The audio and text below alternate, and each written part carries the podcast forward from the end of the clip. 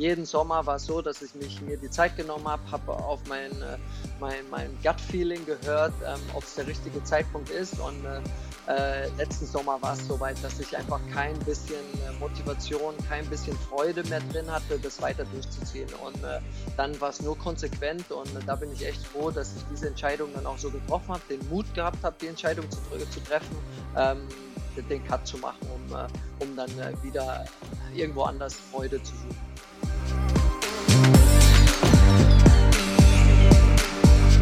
Herzlich willkommen beim Leaders 21 Leadership Podcast. Heute habe ich einen ganz spannenden Gast. Warum ist er so spannend? Weil er nicht aus der klassischen Business-Ecke kommt, trotzdem aber ganz viel im Bereich Leadership erlebt hat. Und ich hoffe, dass er einige dieser Erfahrungen mit uns teilen wird. Und das Interessante ist, er hat das Ganze nicht alleine gemeistert, sondern meistens mit zehn Kollegen am Feld und natürlich viele außerhalb vom Feld. Jetzt kann man schon ein bisschen darauf schließen, äh, in welchem Bereich, in welchem Genre er tätig war, muss ich ja sagen. Und es ist auch ganz ehrlich der erste Weltmeister, den ich in einem Gespräch habe. Also ich freue mich riesig auf den heutigen Podcast und vielen, vielen Dank, dass er sich Zeit nimmt. Willkommen, André Schürle. Servus, André.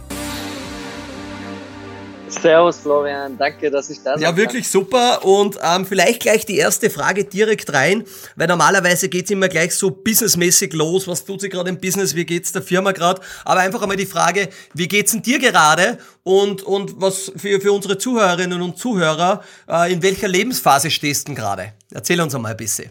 Ja, du, bei mir geht's im Moment ein bisschen auf und ab. Ähm, ich habe ja letztes Jahr im Sommer meine Karriere beendet, nach elf Jahren Profifußball und äh, habe das ganz bewusst gemacht, weil es äh, für mich als richtiger Schritt angefühlt hat, weil ich nur noch auf mein Gefühl hören wollte und das hat einfach gesagt, ich muss einen Cut machen, ich muss wieder was Neues im Leben finden, das mir wieder mehr Energie gibt, mehr Spaß macht und jetzt die letzten Monate war wirklich so oder ist immer noch so, dass ich äh, extrem am also ich versuche mich davon frei zu machen, mhm. ich versuche mich zu heilen, alles, was ich erlebt hat, alles, was so schnell passiert ist, versuche ich zu verarbeiten, versuche in andere Bereiche reinzuschauen, auch in die Businesswelt. So haben wir uns ja auch genau. kennengelernt über ein paar Kollegen. Ähm, ja, ist im Moment ein großes Auf und Ab. Ich versuche Strukturen in mein Leben festzulegen, äh, mit Morgenden, die mir gut tun, Abenden, die mir gut tun, ganz viel Zeit natürlich mit der Familie, mit meiner Frau, mit meinem Kind, die ja im Fußball ähm, natürlich ein bisschen zurückstecken musste mhm. und äh, das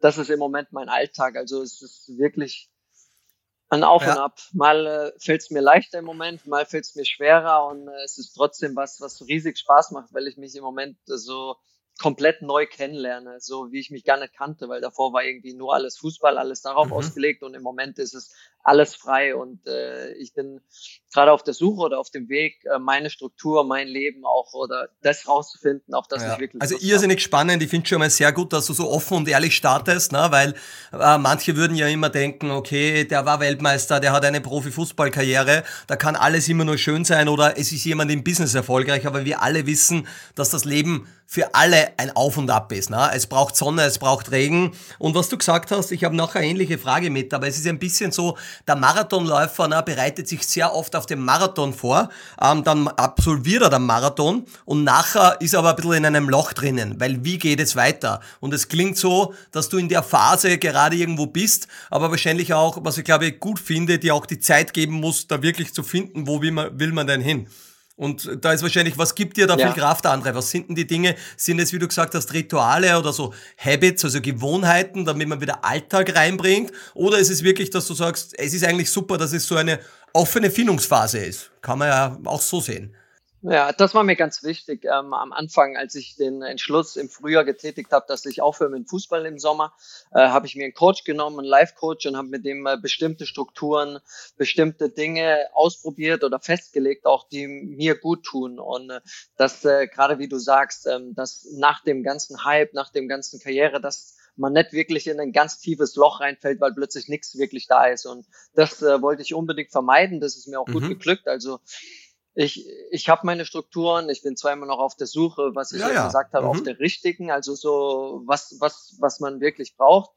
Ähm, aber das konnte ich gut auffangen, weil ich auch, das ist ja auch oftmals das, wenn man äh, sich unsicher mit einer Entscheidung ist, dann äh, kann das ja auch passieren, dass man einfach äh, abstürzt. Und ich war mir einfach so sicher, ich wusste, dass ich diese Zeit brauche. Ja jetzt äh, Abstand vom Fußball zu nehmen und ich habe auch bewusst keine großen Pläne erstmal gemacht. Ähm, sei es irgendwo Neues reinzuspringen, in Moderation, in äh, äh, was Eigenes machen oder wie auch immer. Ähm, das, die Zeit lasse ich mir bewusst, weil ich einfach noch gar nicht da bin. Also das ist auch wirklich gerade eine Übung und äh, das, das fällt mir mal mal, besser, mal leichter, mal, schwerer, schwerer, ja. Mich, ja, genau, mal leichter, mal schwerer. Ähm, da mich in Geduld Ja, genau. Und ähm, ich glaube, Geduld ist ein ganz Geduld ist eine Tugend, das stimmt. Die müssen wir da und dort alle lernen. Darf ich ganz kurz reinfragen, was waren denn ein, zwei, drei so Takeaways vom Live- oder Business Coach? Ähm, waren das die richtigen Fragen, die er gestellt hat? Oder war es einfach einmal so, dich selber kennenzulernen? Oder was würdest du unseren Zuhörerinnen und Zuhörern da mitgeben?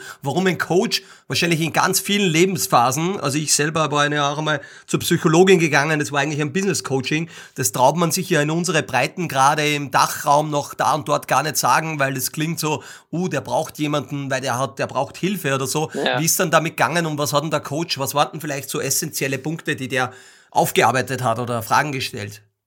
Ja, wir sind, wir sind natürlich ganz viel auch äh, in der Fußballkarriere durchgegangen. Viele Dinge, die mir schwer gefallen sind, wie zum Beispiel die Meinung anderer, ähm, die mir viel, viel zu wichtig waren in meiner ganzen Karriere, sei es auf Social Media, sei es von der Presse, sei es von dem Trainer mhm. selbst oder von Mitspielern. Der, die Dinge haben wir aufgearbeitet. Dann äh, das eigentlich das Wichtigste war, wie man Entscheidungen trifft. Ähm, das war so das Wichtigste auch in der Phase, in der ich mich entschieden habe aufzuhören, war, wie betrifft man Entscheidungen? Triffst du die mit dem Kopf oder eher mit deinem Gefühl? Und äh, das, was ich am meisten mitgenommen am Kopf, ist immer meistens vom Ego gesteuert. Das sind Dinge, die du denkst, die du überdenkst, die du zu viel drauf rumdenkst und dann dich irgendwie in so eine Richtung schiebst. Und äh, seitdem treffe ich eigentlich alle Entscheidungen mit meinem Gefühl. Also meistens, man, man kennt es ja auch selbst, wenn man äh, irgendeine, irgendeine Entscheidung steht an oder man soll irgendwas machen, dann kriegt man ja meistens schon ein eigenes Gefühl dafür. Und auf dieses Gefühl einfach zu hören, das ist, äh, das ist, glaube ich, ganz wichtig und das ist äh, der, der größte Takeaway, den ich, den ich habe und äh, den wir auch, äh, ich spreche immer noch mit ihm jede Woche, ähm, der, der immer noch aktuell ist. Ja, na, irrsinnig spannend. Also danke für die Einblicke und es war jetzt doch ein, ein ganz intensiver Start in den Podcast, haben wir beide gar nicht so geplant, aber hin und wieder äh, geht's gleich so los. Jetzt drehen wir mal das Rad der Zeit ein bisschen zurück. Du bist am 6. November äh, 1990 geboren, also noch ein jung, junger Hupfer, wie man bei uns in Österreich sagen würde. Ähm, wenn wir jetzt den, den Jungen, den wahrscheinlich so klein war er nie der andere, ähm, äh, nehmen, wie hat's bei dir eigentlich, wie ist es losgegangen? Wann, wann hast du, aber vielleicht auch deine Eltern oder wer waren deine größten Förderer ähm, entdeckt? Ich frage immer die Unternehmer sozusagen, ich komme beispielsweise vom Bauernhof, da hat es irgendwelche unternehmerischen Korrelationen gegeben, aber war die ganze Familie sportgeprägt? War deine Umgebung und hat man gesehen, der andere hat da ein Talent, da müssen wir jetzt Double Down machen? Oder erzähl uns ein bisschen über die Kindheit und über die, die ersten Schritte ähm, ähm, deines Werdegangs. Ja, gerne. Eigentlich war es so, also so von den Erzählungen, gerade meiner Mutter, ähm, sie musste mir immer Bälle hinwerfen, sei es im Garten. Und das hat schon früh angefangen mit drei, mhm. vier, mit fünf bin ich, da hat sie mich dann in einen Verein gesteckt, der genau um die Ecke war, hat gesagt, du, ich kann das immer alles selbst machen, du brauchst jetzt einen Trainer, du brauchst Jungs, mit denen du rennen kannst. Und äh, dann in Deutschland äh, ist es so, dass du ein äh, gerade schon in der Jugend, sei es mit äh, 9, 10, 11, bekommst du da schon in so ein Förderprogramm, wenn, äh, wenn Leute sehen, dass du ganz gut bist. Und da bin ich auch reingekommen, habe einmal die Woche Einzeltraining bekommen, äh, bin dann mit äh, 13, 14 schon, äh, habe Probetrainings in ganz Deutschland gemacht bei den Bundesliga-Vereinen. Mhm äh, hast so Auswahlmannschaften, habe ich da mhm. mitgespielt. Also da, Darf ich kurz unterbrechen, ja, ja, der andere? Wenn man mit 13, 14 schon in ja. ganz Deutschland irgendwie ist, dann, da ist man jetzt, sage ich mal, so Jugendlicher, träumt man dann schon von der großen Karriere? Ist es dann das, das einzige und wichtigste Ziel mit dem wichtigsten Fokus? Also so wäre es wahrscheinlich bei mir gewesen. Ich war leider nie in der, oder nie in der Situation, aber ist das dann schon so? Ja, bei mir überhaupt ah, nicht. Also es war auch nie von meiner, ja, bei meiner Familie, also in unserer Familie, sei es am Essenstisch, war nie die Rede davon, irgendwie Profi zu werden. Also es gab nie so diesen, ja. äh, diesen. Push, sei es von meinen Eltern oder von irgendjemandem, dass, äh, komm, wir gehen jetzt darauf und äh, du wirst jetzt Fußballprofi. Also es war alles sehr, sehr natürlich. Mhm. Ähm, es, es sollte mir einfach Spaß machen. Ich hatte dann auch relativ früh schon Angebote von Bundesligisten ins Internat irgendwo zu gehen und das haben wir alles, das, das wollte ich nicht, das wollte meine Familie nicht. Ich wollte bei meinen Freunden bleiben und habe dann relativ lange, das äh, also bis 15, 16 in meinem Heimatverein gespielt und bin dann äh, ja, ging es dann einfach darum, ich hatte einige Angebote und dann ist so eigentlich der letzte Punkt, so wenn du in die äh, mit 16, 17 der letzte Punkt, äh, zu einem Bundesliga-Verein zu gehen, um äh, so den Sprung zu schaffen.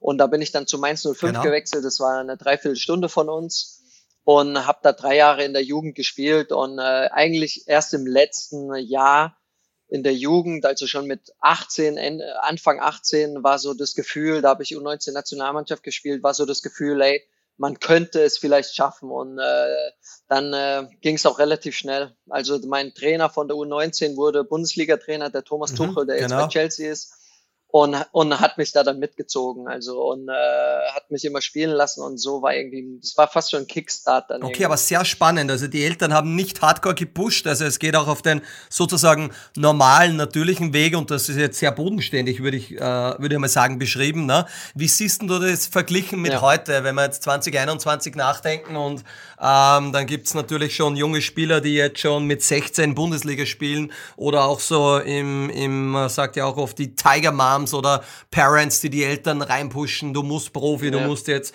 perfekte Ernährung, Yoga, Meditation mit zwölf Jahren. Ähm, was ist denn dein Zugang da? Ist es extremer geworden? Sind die Fronten härter geworden oder wie würdest du das beschreiben? Ja, viel, viel härter. Ähm, ich glaube, äh, ich finde es immer problematisch, wenn die Eltern dem Kind äh, alles vorgeben. Also irgendwie vorgeben, du musst, du musst, du musst und du musst trainieren und äh, gar nicht auf die Gefühle eines Kindes hören. Und ich glaube, das sieht man heute ganz häufig. Ganz junge Spieler mit 12, 13 gehen in Internate, keine Ahnung, 200, 300, 400 Kilometer weg von zu Hause. Und haben nur noch Fußball. Also die, die kennen gar nichts anderes mehr außer Fußball, außer Taktik, außer irgendwelches Coaching, außer äh, selbst schon Krafttraining und alles. Und das ist äh, halt nichts mehr Natürliches. Und äh, ja, ich weiß nicht, wie es in der Entwicklung ist, dann irgendwann, wenn sie 30, äh, 35 nach der Karriere, weil es wurde ihnen immer alles vorgegeben. Also man, äh, nie musste irgendwas selbstständig gemacht werden, nie hat man noch seine engen Freunde außenrum. Man kennt nur irgendwie Spieler, die auch schon früh ganz viel Geld verdienen. Deswegen, ja, ich finde es problematisch und äh, was, was, wo man auch drüber nachdenken müsste, ja. das ein bisschen zu ändern, auch wenn es gerade in der wirtschaftlichen Sache einfach äh, ja, schwierig ist, das zu ändern, weil die Vereine einfach äh, den Druck haben, ganz früh die Talente aufzusuchen. Der erste Partner, den ich euch vorstellen darf, ist das schnell wachsende Unternehmen Hello Again. Was ist Hello Again? Hello Again bietet dir eine maßgeschneiderte Loyalty-App mit angebundenen CRM. Das heißt konkret baut Hello Again eine App für dein Unternehmen und du erhältst somit tiefe Einblicke in das Kaufverhalten deiner Kunden und kannst direkt mit ihnen kommunizieren. Das maximiert natürlich am Ende des Tages deinen Umsatz und du lernst viel über das Kundenverhalten dazu. Wer sind die klassischen Kunden bei Hello? Aktuell sind es schon über 300 Kunden in Europa und dazu zählen erfolgreiche Unternehmen wie zum Beispiel das Handelsunternehmen Müller, MyShoes, Sport 2000, aber auch andere Industrien wie zum Beispiel Friseure, Gastronomen, Gemeinden, Tourismusverbände, Einzelhandel, Bäckereien und viele mehr. Um mehr über Hello Again zu erfahren, schau einfach nach dem Podcast auf helloagain.at oder helloagain.de vorbei und werde Kunde. Aber das ist einmal Good News sozusagen für deine Tochter, die Kaya. Ähm, die wird dann irgendwo reingepusht werden. ja, genau. Und da muss genau. man, ja, aber es ist ja schön, wenn man die Erziehung so miterlebt und das auch ähm, sehr achtsam auch mitnimmt und sich dessen bewusst ist. Ich würde meinen, das ist nicht immer der Fall.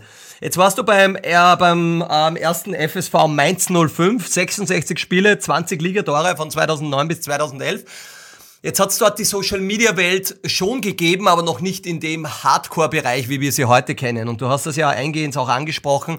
Ein Druck kommt von links und rechts. Wurde es begonnen damit, dass du das erste Mal wirklich auch Druck verspürt hast? Ähm, klar, man ist jetzt äh, Profi, man ist Leistungssportler. Vergleicht man sich? Merkt man von außen den Druck? Ist es der Trainer? Sind es die Mitspieler? Ähm, wie ist es losgegangen? Nimm uns ein bisschen mit in die Reise rein. Ähm, ich glaube, die, diese Ehrlichkeit, die du an den Tag legst mit den Höhen und Tiefen, das ist irrsinnig wichtig zu verstehen. Ähm, ich glaube, der Druck oder ich weiß, der Druck auch bei mir hat schon viel früher angefangen.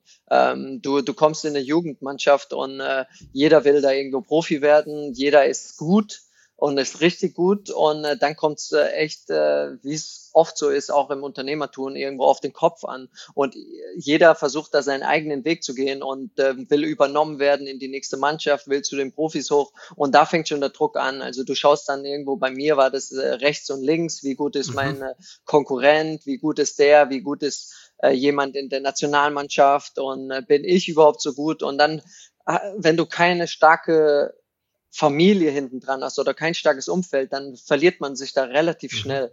Das war auch bei mir so, ich hatte zwar meine Familie, die mich aufgefangen hat, aber es war schon immer so, dass sie mich sehr oft verglichen hat. Und, äh, äh und dann kommst du manchmal, wenn du schlechte Phasen hast, in Selbstzweifel ja. rein.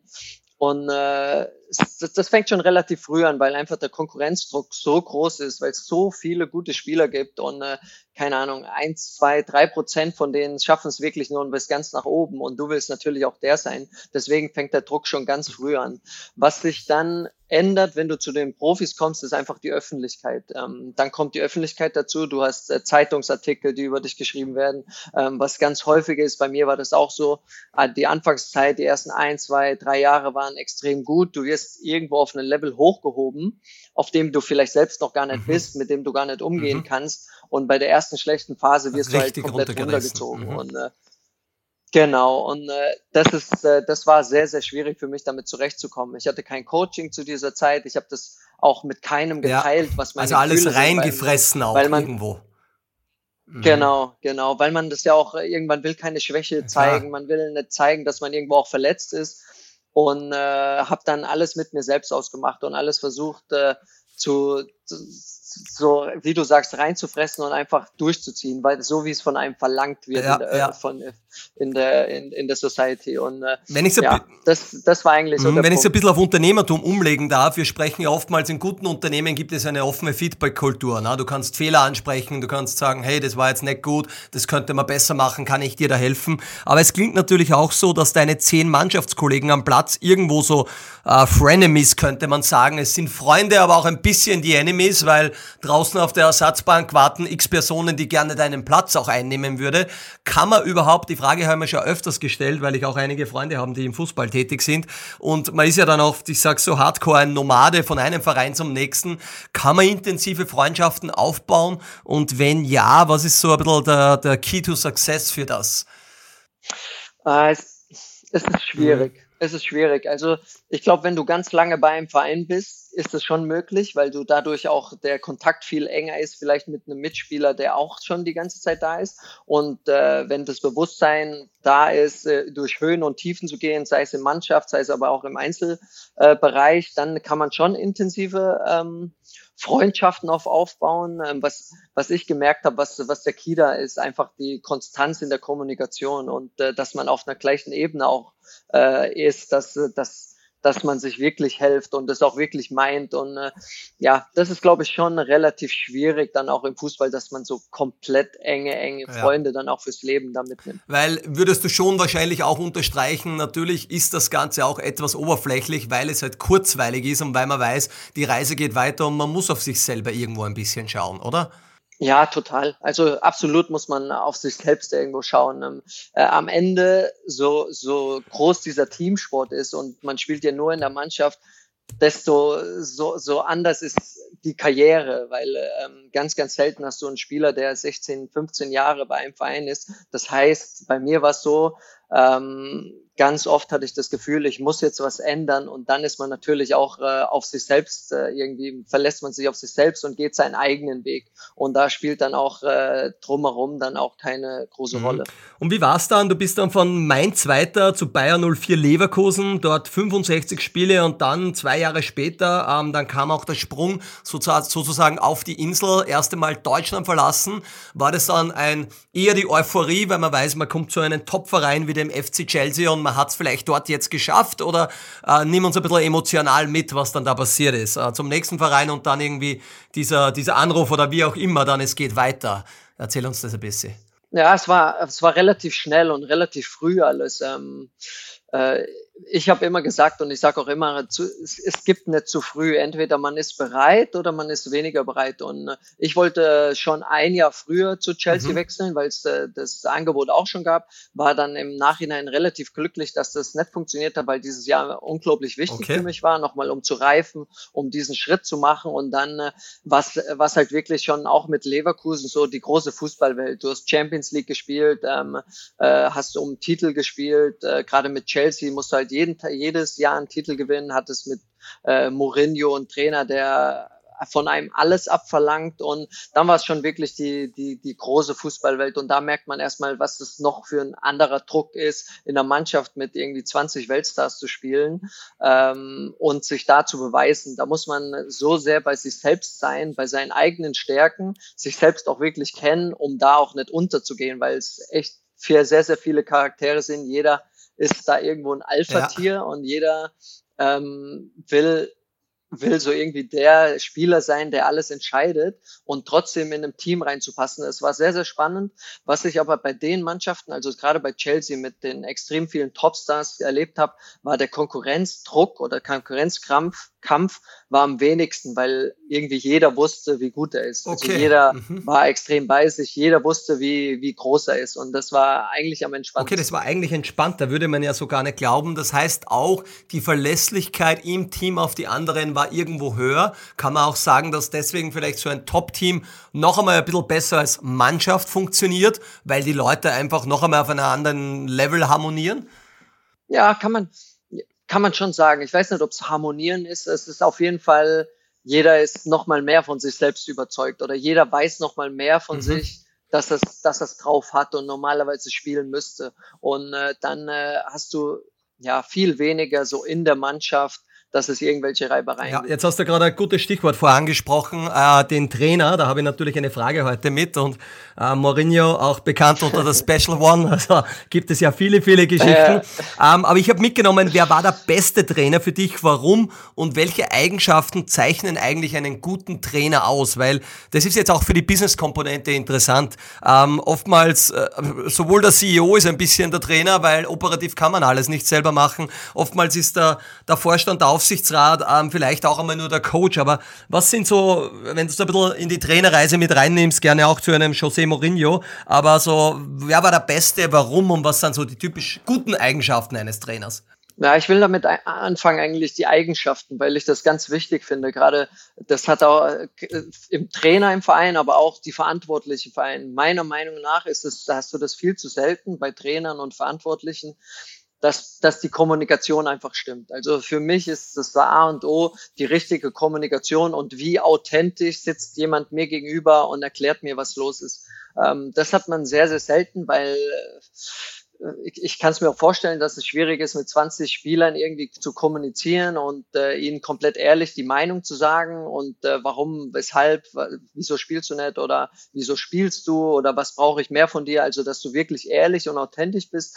Trotzdem glaube ich, gerade als ein Leader, jetzt wo wir bei Leadership sind, ist das, glaube ich, das A und O, dass du eine echt gute Kommunikation mit deinen Leuten hast, weil du willst ja am Ende, dass die am besten performen. Das heißt, du musst denen auch eine Art Energie, mhm.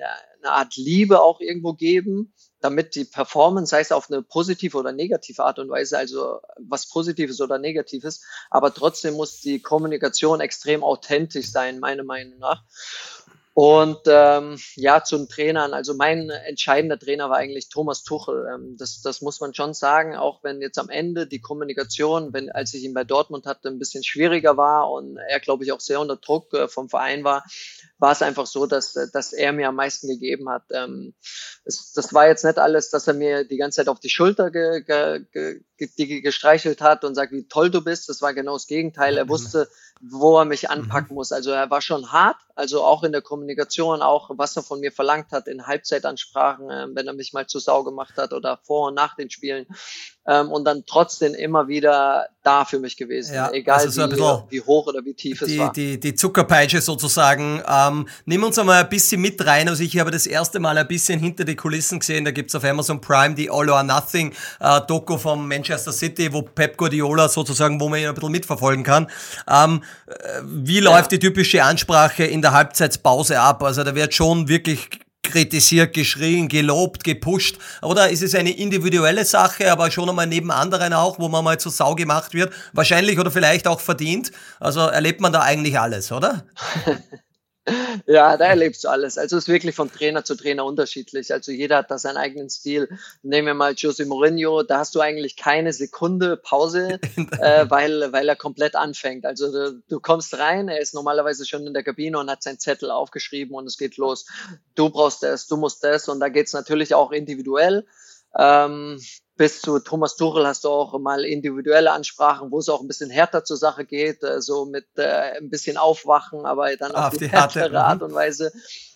Genau, und du hast aber auch Trainer, die die Spieler, zum Beispiel Joachim Löw bei der Nationalmannschaft, der hat die Spieler die ersten fünf Minuten eigentlich erstmal komplett in Ruhe gelassen. Also kommt mal runter, ähm, äh, trinkt was, lasst euch ein bisschen behandeln und äh, dann sprechen wir in fünf Minuten, was wir besser machen müssen, was gut war, was schlecht war. Und es ist, es ist super individuell und äh, ich glaube, da muss man auch den Trainern einfach, äh, das ist, da geht's wieder um äh, authentisch sein, weil wenn du einen Trainer jeden Tag im Training erlebst, der extrem ruhig ist, aber dann in die Halbzeitpause kommt und irgendwie jeden zusammenschreit, dann ist es halt unauthentisch und jeder Spieler merkt sowas und das fruchtet dann auch nicht.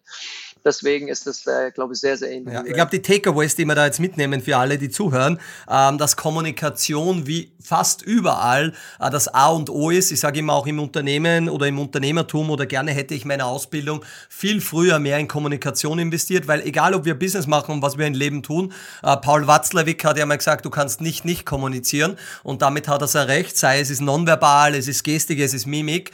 Ähm, und du hast es jetzt einmal mehr untermauert, dass es natürlich eine ganz wichtige Sache auch ist.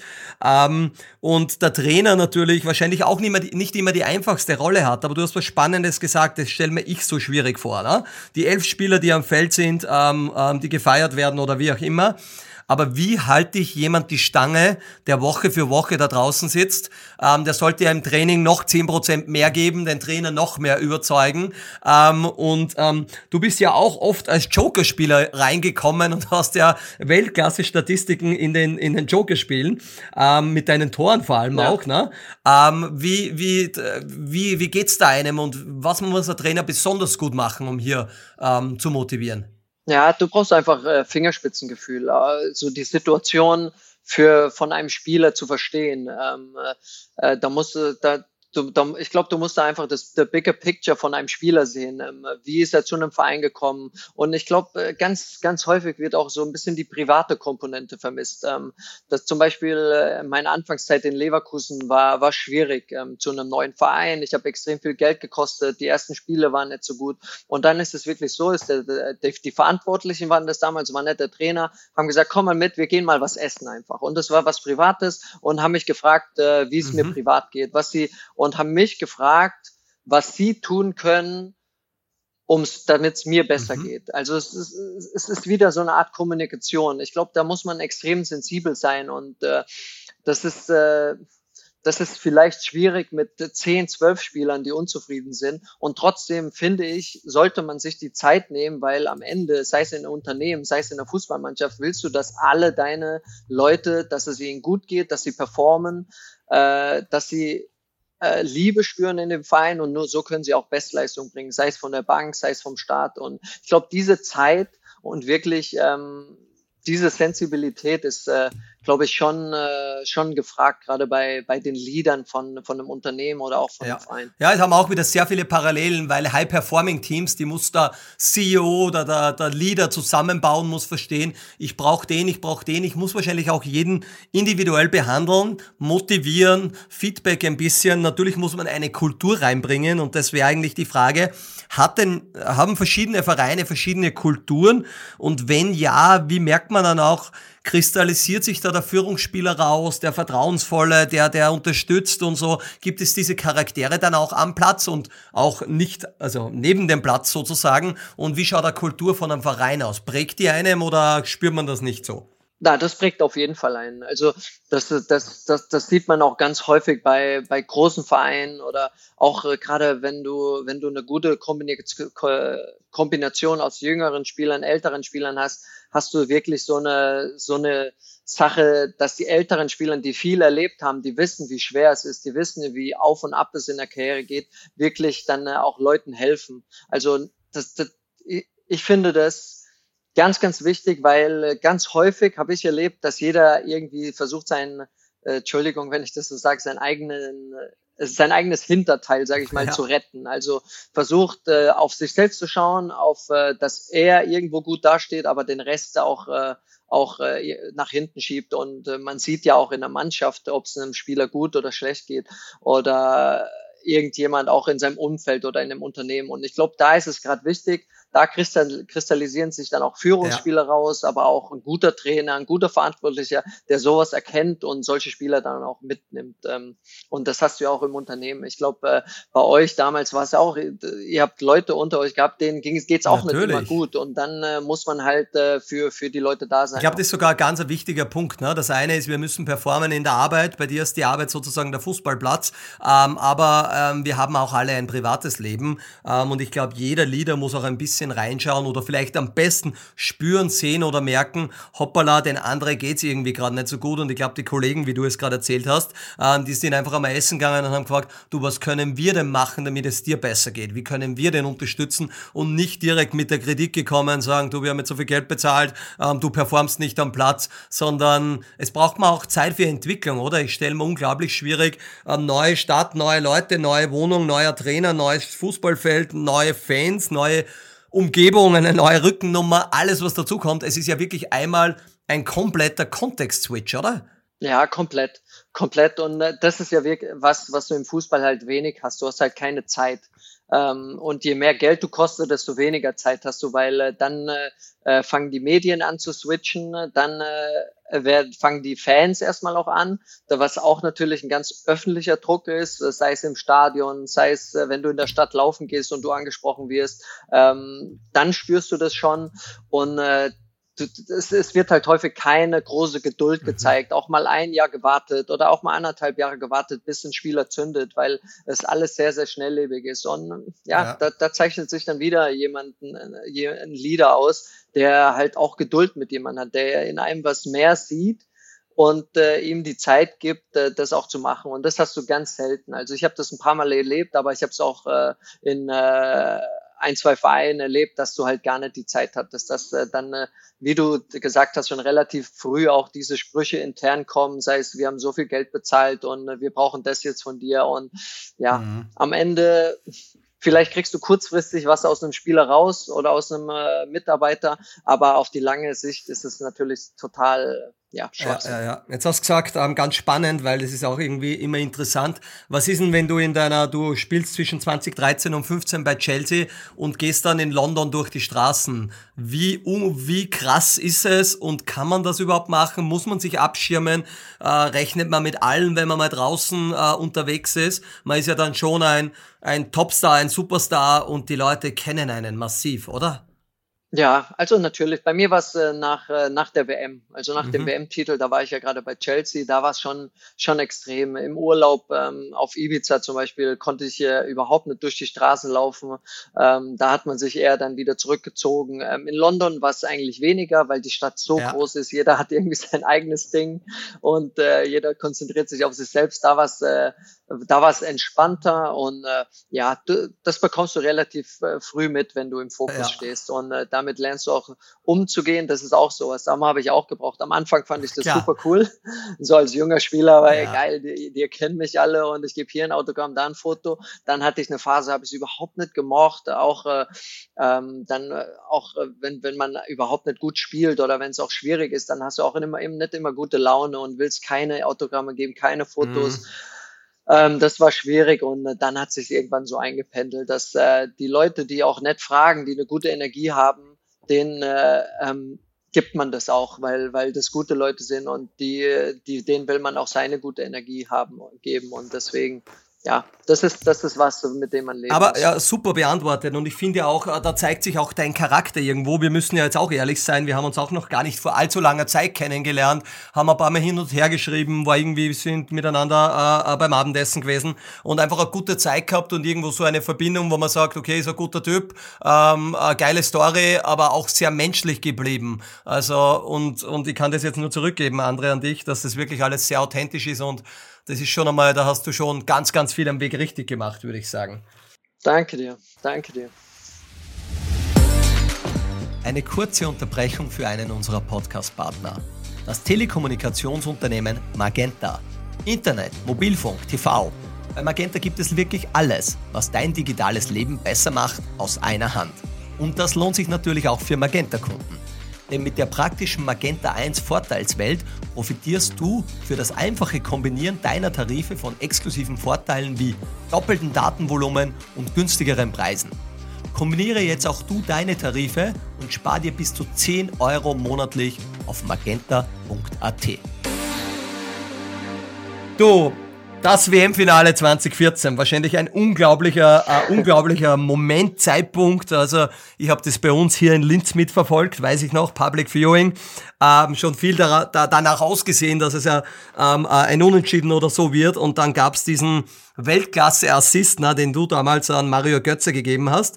Ähm, und wie da muss man uns jetzt ein bisschen in die Emotion mit reinnehmen. Wie realisiert man das? Man wird Weltmeister, man hat diese großartige Mannschaft, man, man hat den Assist noch gegeben. Was, was passiert eine, mit, mit einem da und was passiert da die nächsten Tage und wie, wie verarbeitet man das überhaupt? Ja, das versteht man erstmal gar nicht. Also muss sagen, ich, ich habe das äh, ganz, ganz lange gar nicht richtig verstanden, was sowas bedeutet, was der Titel bedeutet. Äh, auf dem Feld sind es natürlich einfach Emotionen. Du weinst, du lachst, äh, irgendwie jeder fällt dir um die Arme. Für jeden ist es der, der größte Titel, den man erreichen kann. Jeder weiß gar nicht, wohin mit sich, äh, weiß, weiß nicht, was er sagen soll und sowas irgendwie die ersten ein, zwei, drei Tage. Du äh, gewinnst, du hast den Pokal im Stadion, deine, meine Familie, die kompletten Familien waren da, wir haben dann gefeiert in Rio, sind direkt zurückgeflogen am nächsten Morgen äh, und in Deutschland war die Wahnsinn, Hölle ja. los. Und dann äh, kommst du, wachst du so ein bisschen auf. Als wir in Deutschland waren, waren irgendwie eine Million Menschen in Berlin auf den Straßen und haben uns da gefeiert und äh, so, du, du versuchst es irgendwie mitzunehmen, aber irgendwo bist du auch komplett mhm. abwesend, weil, weil du es nicht 100% verstehst. Und äh, das, das ist so auch was, was ich mir jetzt sage, dass ich viel zu unbewusst in diesen Momenten war, so dieses wirklich aufzusaugen. Mhm. Und manchmal ist es ja so, dass man äh, die, das Größte irgendwo erreicht, aber komplett äh, bei sich selbst ist, also das gar nicht alles richtig wahrnimmt. Und äh, so war das äh, ein bisschen bei mir dann äh, hast du natürlich schon während des Turniers deinen Urlaub gebucht nach dem Finale und fliegst eigentlich direkt von dieser Party auf der Fanmeile in Urlaub und versuchst dann mit deiner Familie zu sein. Und dann im Urlaub war so, ja, ja erstmal komplett verschnaufen. Ja. Komplett verschnaufen, du bist total am Ende, dein Körper ist kaputt und äh, äh, ja, checkst trotzdem gar nicht, was, was eigentlich was abgegangen die letzten ist. sechs Wochen über gemacht hast. Ja, genau. Sehr, sehr spannend, weil es ist auch so, ich habe immer viele Keynotes gemacht und ich habe die ersten Jahre sehr ähnliches Beispiel wie du. Ähm, die Leute haben geklatscht am Schluss und teilweise wirklich äh, tausende Leute und so. Ähm, aber wenn mich nachher wer gefragt hat, wie war das jetzt alles und so, ich habe das weder den Applaus oder sonst was genießen können, weil ich war irgendwie so komplett in Trance und so. Also kennt man, wenn man mit dem Auto irgendwo zwei Stunden hinfährt äh, und vielleicht mit irgendwen telefoniert und, und so weiter. Und man weiß gar nicht, was passiert ist irgendwie nachher. Ne? Also das muss man schon reflektieren. Genau. Und ich glaube aber auch, das ist ein bisschen ein Erwachsen und reifer werden, um Dinge bewusster und achtsamer wahrzunehmen. Ne?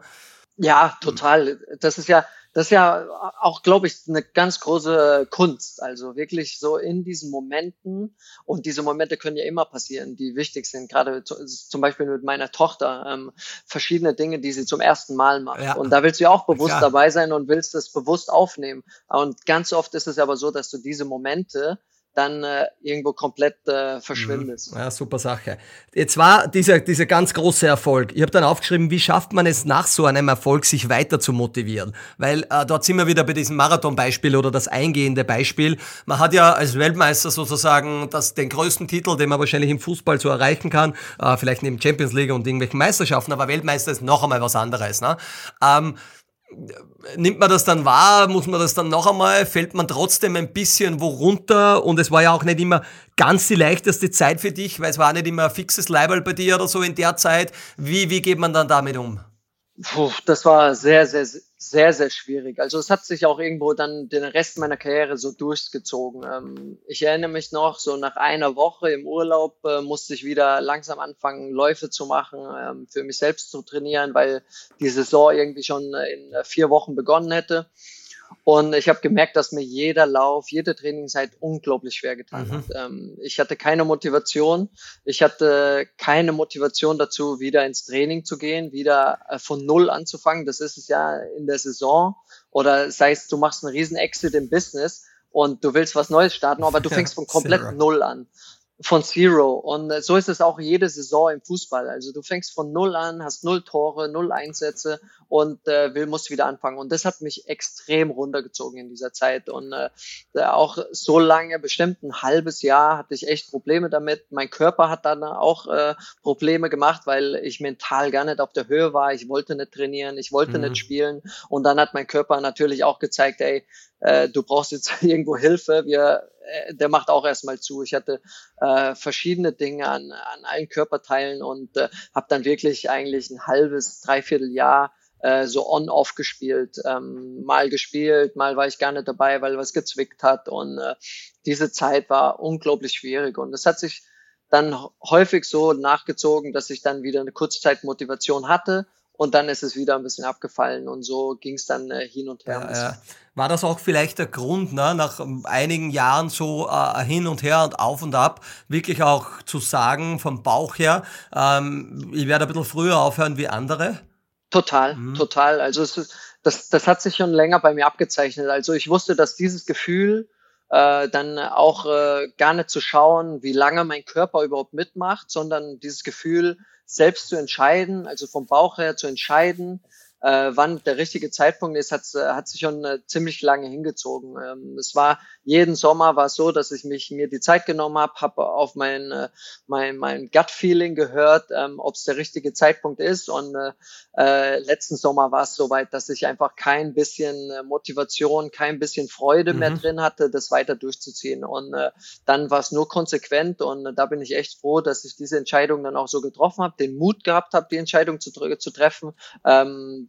den Cut zu machen, um, äh, um dann äh, wieder irgendwo anders Freude zu ja, ja, ja, unglaublich. Also ich finde es also wirklich ein Wahnsinn. Er hat ja ein gutes Interview im Spiegel auch am 17. Juli äh, letzten Jahres gegeben, wo du auch über die Story ein bisschen gesprochen hast. Ähm, hast du dir eigentlich schon oder generell im Fußball würdest du das wahrnehmen, neben seiner Hauptkarriere, die ja endlich ist, ähm, man weiß, ja, vielleicht mit 35 oder ein bisschen früher, plus minus ein paar Jahren, ist dann irgendwo Ende, dann kann man sein Hauptding nicht mehr machen. Jetzt können wenige wenige in die Moderation gehen, ein paar wenige äh, ein guter Trainer werden, aber auch ganz viele ähm, müssen sich was anderes überlegen oder auch nicht, aber meistens, wenn man sich nichts überlegt, geht's nicht immer gut aus, die Reise. Wie bist denn du damit umgegangen? Das wirkt so, wie wenn du immer schon ein bisschen am Business interessiert wärst, auch wo wir uns kennengelernt haben, war da doch auch ein großes Unternehmerdinner, ähm, wo ich eigentlich mega positiv überrascht war, wie weit ihr in gewisse Themen drinnen seid. War das immer schon ein Punkt, dass dich investieren oder das Unternehmertum oder Business per se auch interessiert hat? Oder ist das erst dann wirklich gekommen, wie du gesagt hast jetzt, äh, ich nehme mich jetzt aus dem Fußball raus, aber ich muss mich jetzt neu orientieren? Ähm, das, das war auch so ein Ding, das so eher von meinem Gefühl gekommen ist. Also es war auch schon im Fußball so, dass es mich interessiert hat. Ich hab, war immer fast fasziniert von den Leuten. Ich habe ganz viele YouTube-Videos und alles geschaut von den Leuten, die vor, von, von Scratch irgendwie ein Unternehmen mhm. aufgebaut haben, die auch diesen Spirit irgendwie gehabt haben, so was ganz Großes zu schaffen. Ich mag diese Leute, die so von sich überzeugt sind, so von einer Idee überzeugt sind, ähm, was ganz Großes zu schaffen und dann auch jeden da mitziehen. Und das hatte ich schon ganz häufig. Ich habe äh, auch in ein Unternehmen ähm, schon in meiner Karriere investiert, aber ohne, dass ich wirklich eine Ahnung davon hatte. Das hat ja. sich irgendwie gut angehört. Komm, ich, ich mache einfach mal, kann in irgendwelche Prozesse mit reinschauen, kann mal irgendwelche Zahlen auch sehen, um äh, ein bisschen Dinge mhm. zu verstehen. Und dann hat sich das wirklich nach meiner Karriere so, so, so ergeben, ähm, dass, dass ich Leute kennengelernt habe, die in diesem Business drin sind, die äh, ähm, selbst gegründet haben, die aber auch, sei es VCs hatten oder ähm, Investoren sind ähm, und äh, fand es äh, ganz faszinierend, habe da ein bisschen reingeschaut, habe jetzt auch ein paar Dinge gemacht. Ähm, ich weiß nicht, ob es das jetzt äh, ist für, für, für, für mein Leben, aber es ist einfach jetzt so was, was mir ganz, ganz Spaß macht, einfach in neue Richtungen mal zu denken, anzuschauen, die Dinge und äh, dann äh, je nachdem, was ich machen will, mit, mit meinem Gefühl zu entscheiden. Es ist ein guter Punkt. Was muss man denn machen, damit man die Chance hat, dass andere Schüler bei einem mitmacht oder in einem interessiert ist? Gibt es da irgendwie Tricks, wo man dich äh, oder wie, wie, wie geht man das am besten an? Ich, ich habe immer die, die Befürchtung eher bei so bekannten Menschen und so, äh, wo man weiß, okay, Fußball, erfolgreich, viel Geld, äh, da hole ich mir jetzt einfach einmal Geld, der kennt sich eh nicht aus. Ähm, oder äh, wie, wie würdest du das beschreiben? Und umgekehrt, suchst du dir die Dinge selber, dein Netzwerk, oder passiert es da und dort auch? Das passiert da und dort. Ähm, das ist wirklich äh, ja, vielleicht auch so ein gewissen unfairer Vorteil, die diese Bekanntheit dann auch mit sich zieht, dass man auch äh, schneller in irgendwelche Gespräche reinkommt, schneller mit Leuten auch sich äh, verbinden kann. Ähm, und äh, ja, das, ist wirklich so passiert und das, das, das ist auch wirklich cool. So haben wir uns ja auch genau. kennengelernt und so kommen ja auch ganz coole Connections zu zusammen, die auch wirklich Spaß machen.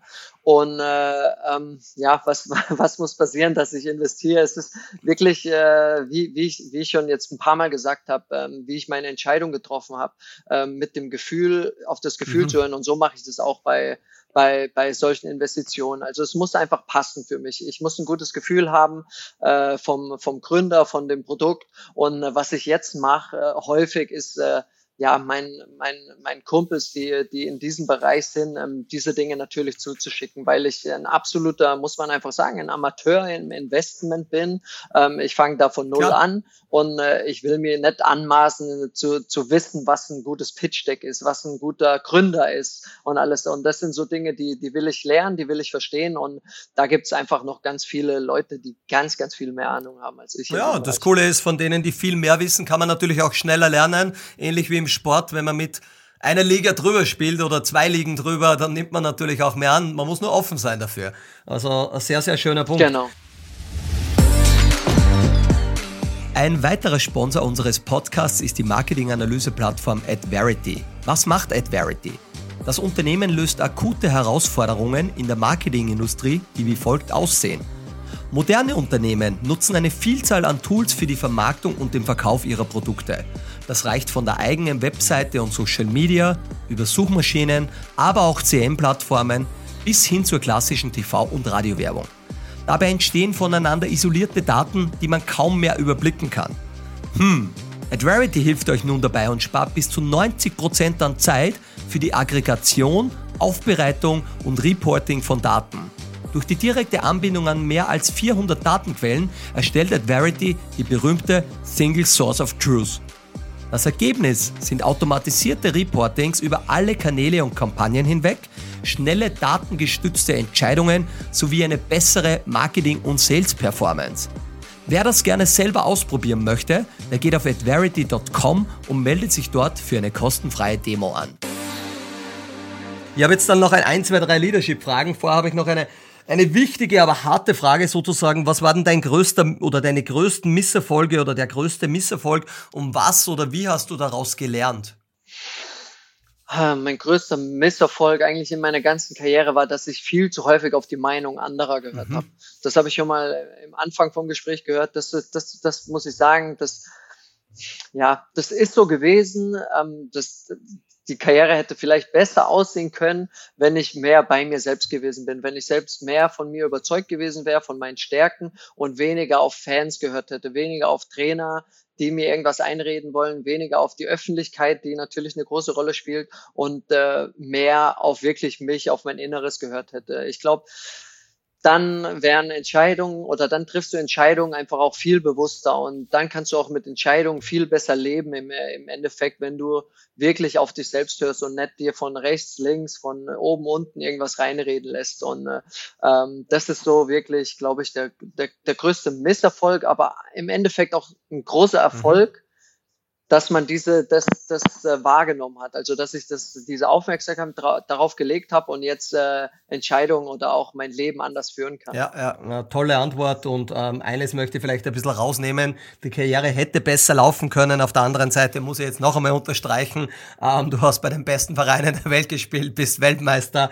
Ähm, es ist schon auch eine, eine sehr, sehr schöne Karriere, da kannst du schon mehr als stolz sein darauf. Und noch einmal, meine Bewunderung gilt auch, diesen frühen Schritt zu machen, ähm, mit 29 die aktive Karriere zu beenden, weil man kann immer sagen, bei dem Verein oder dort oder ich gehe Amerika, ich gehe China, äh, ich quetsche noch irgendwas aus, drücke da das letzte Geld oder so raus und du hast gesagt, ich horche auf mich selber, ich horche ein bisschen auf, mehr auf meinen Bauch als nur auf meinen Kopf, wenn wir das so äh, rekapitulieren ähm, und hast diesen Schritt gemacht. Also ich würde auch meinen, den, den darf man da jetzt nicht weglassen, das war ganz großartig auch.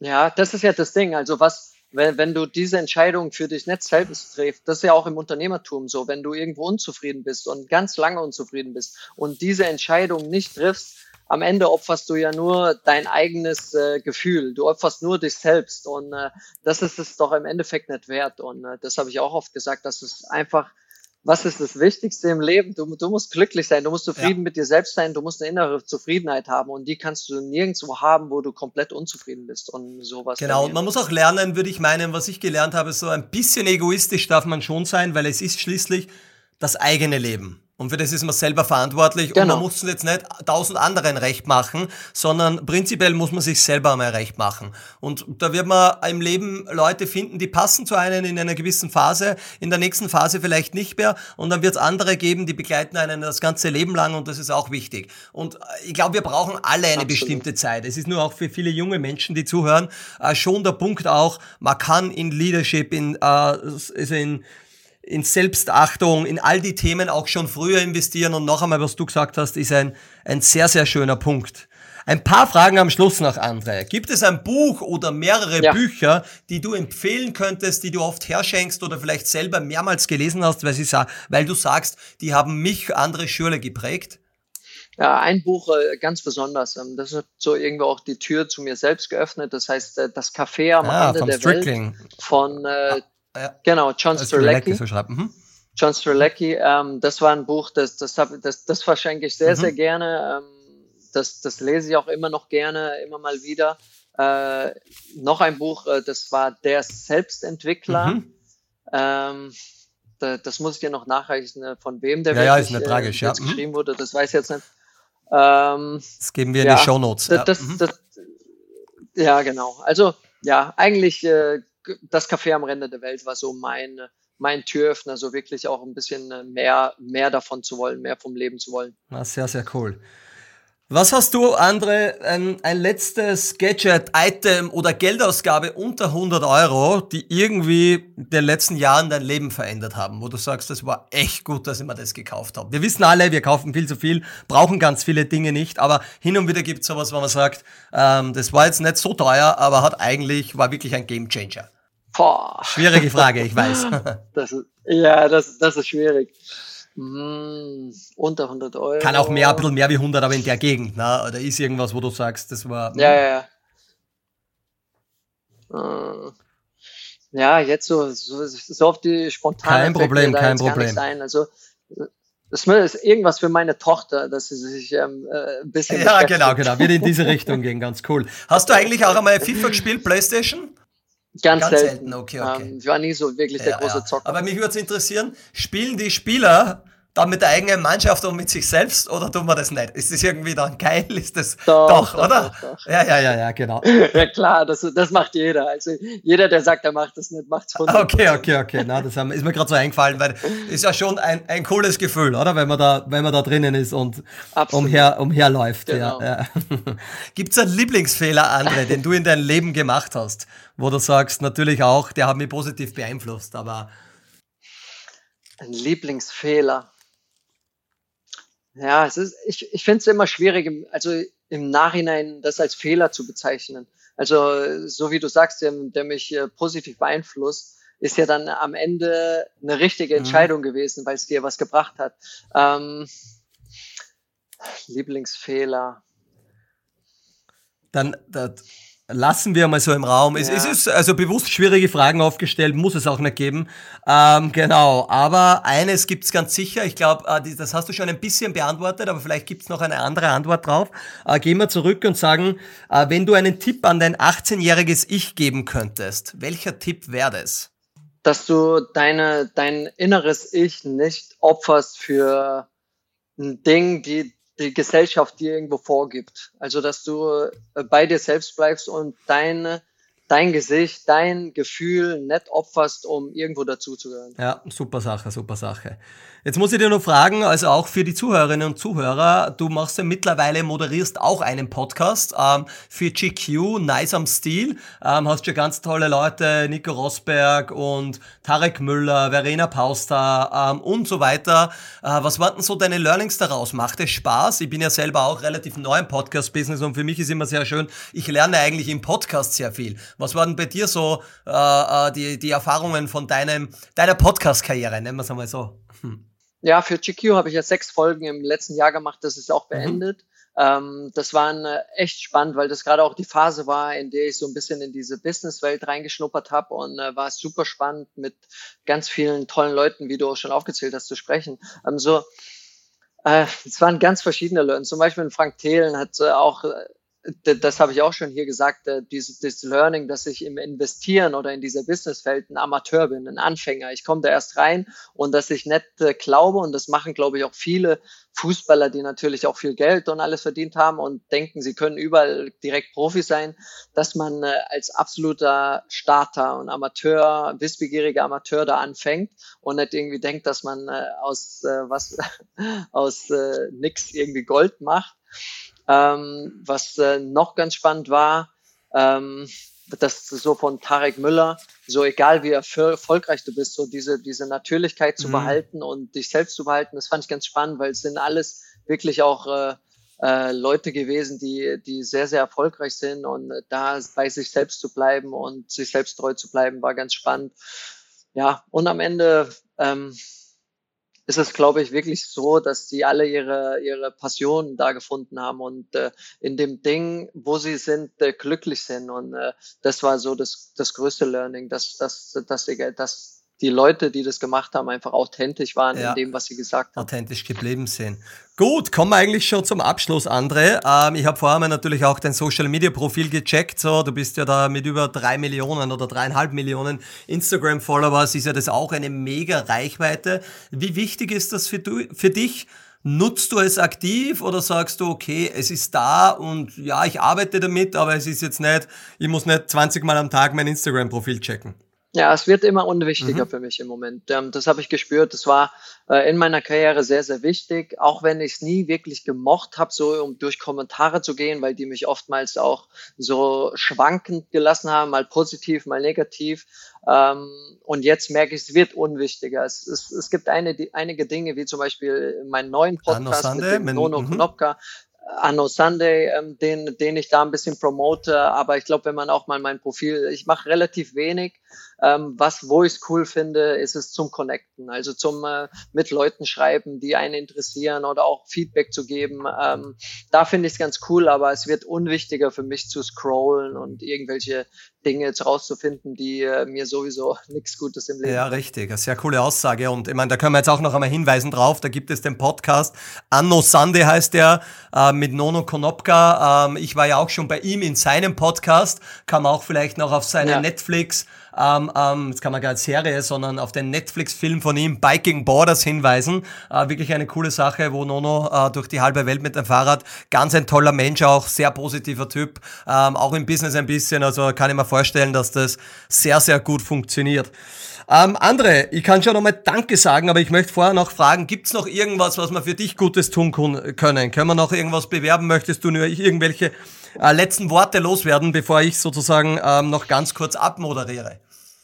Äh, ich, ich will gar nichts groß loswerden. Ich will einfach auch dir Danke sagen, dass du die Zeit genommen hast, mir diese Energie gegeben hast, mir die, die Chance gegeben haben, über Dinge zu sprechen, die mir auch am Herzen liegen. Und ich glaube, es ist ganz wichtig, ähm, dass man solche Podcasts hat, dass man tiefer spricht, ehrlich spricht, authentisch spricht, so auch wie du es äh, in den Dingen machst, dass man äh, nicht nur sieht, dass es überall äh, erfolgreiche Leute irgendwo ganz oben schwimmen und dass alles toll ist, sondern dass es überall Höhen und Tiefen gibt, dass es jeder die gleiche Reise durchgeht ja. und äh, dass es das Wichtigste ist, bei sich selbst zu bleiben und versucht ähm, das Beste für sich zu, und sein Leben zu geben. Und deswegen finde ich es cool. Ich danke dir vielmals für die Zeit und für die Energie. Es hat mir richtig Spaß gemacht. Ja, vielen Dank, lieber André. Ich kann es nur genauso zurückgeben. Wir sind eigentlich brutal direkt eingestiegen und du hast vor deinem Coach, deinen Challenges, die Herausforderungen erzählt. Also auch super ehrlich, super authentisch. So haben wir uns auch kennengelernt und schätze ich auch und respektiere ich sehr.